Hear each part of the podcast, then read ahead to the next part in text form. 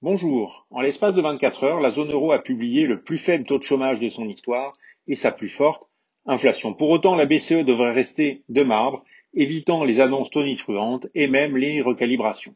Un silence qui va faire du bruit. Les questions vont fuser lors de la conférence de presse, la réserve fédérale agit, l'inflation remonte, l'emploi est fort.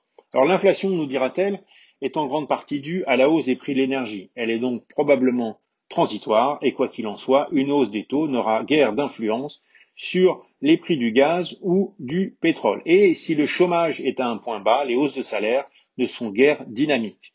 La BCE devrait donc écarter l'idée d'une hausse des taux en 2022. Mais le transitoire dure un peu trop longtemps et les hausses de salaire pourraient enfin arriver.